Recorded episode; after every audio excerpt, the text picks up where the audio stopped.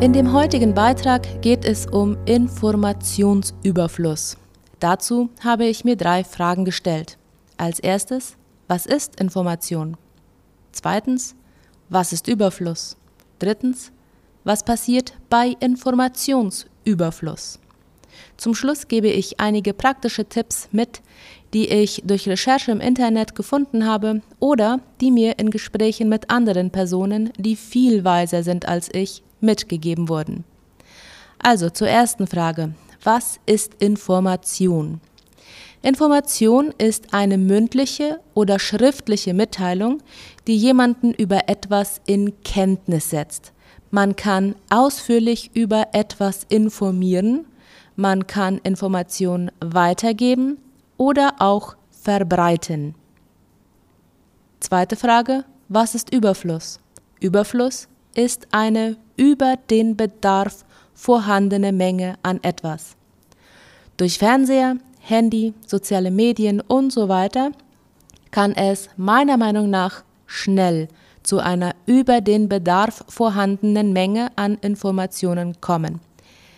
Jetzt kommen wir zu der Frage, was passiert denn eigentlich mit der Person bei Informationsüberfluss? Werbung, Neuigkeiten aus aller Welt, aktueller Klatsch und Tratsch oder anderes Wissenswertes, das man sich unbedingt merken sollte oder man denkt, man sollte es sich unbedingt merken, drängen auf den Menschen ein. Das Gehirn versucht, das alles gleichwertig zu verarbeiten und ist davon überfordert. Man wird unkonzentrierter und kann sich weniger von dem merken, was eigentlich wichtig ist. Es entsteht Stress, da man durch das übermäßige Angebot gleichzeitig den Eindruck hat, zu wenig zu verarbeiten. Weiter können zu viele Informationen oft die Wahrnehmung des Menschen von der Welt verzerren, vor allem wenn sie einseitig vermittelt werden. So hält man Dinge für wahrscheinlich, die gar nicht so häufig auftreten, einfach weil man oft davon gehört hat. Das ist zum Beispiel der Grund, warum viel mehr Menschen Angst vor einem Flugzeugabsturz haben, als statistisch gesehen angemessen ist. Die Wahrscheinlichkeit, vom Blitz getroffen zu werden, ist circa dreimal so hoch. Aber weil bei jedem Flugzeugunglück die Nachrichten voll davon sind, glauben viele, die Gefahr wäre größer, als sie eigentlich ist. Also, Informationsüberfluss überlastet unser Gehirn und kann unsere Wahrnehmung verzerren. Was kann man jetzt dagegen tun? Hier ein paar praktische Tipps. Und diese Tipps hängen größtenteils mit dem Handy zusammen, da meiner Meinung nach das Handy die größte Quelle des Informationsüberflusses für uns ist heutzutage. Ich persönlich mag es absolut nicht, die sogenannten Notificaciones oder Benachrichtigungen zu sehen. Wenn bei Apps wie Instagram oder YouTube die kleine Zahl auftaucht, mache ich die App auf und schaue nach. Deshalb habe ich sie alle deaktiviert.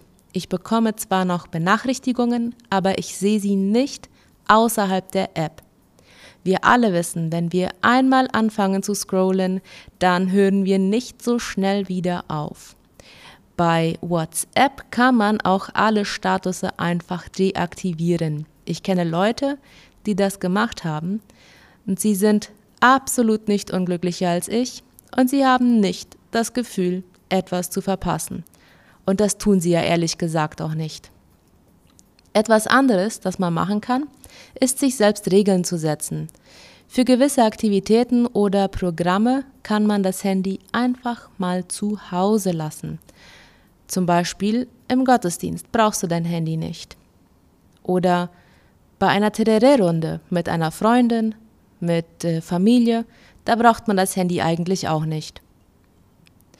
Man kann sich auch vornehmen, zwei oder drei Stunden vor dem Schlafengehen nicht mehr aufs Handy zu schauen und stattdessen Tischspiele zu spielen oder einfach Zeit mit der Familie zu verbringen. Außerdem kann man sich vornehmen, das Handy nicht mit ins Schlafzimmer zu nehmen.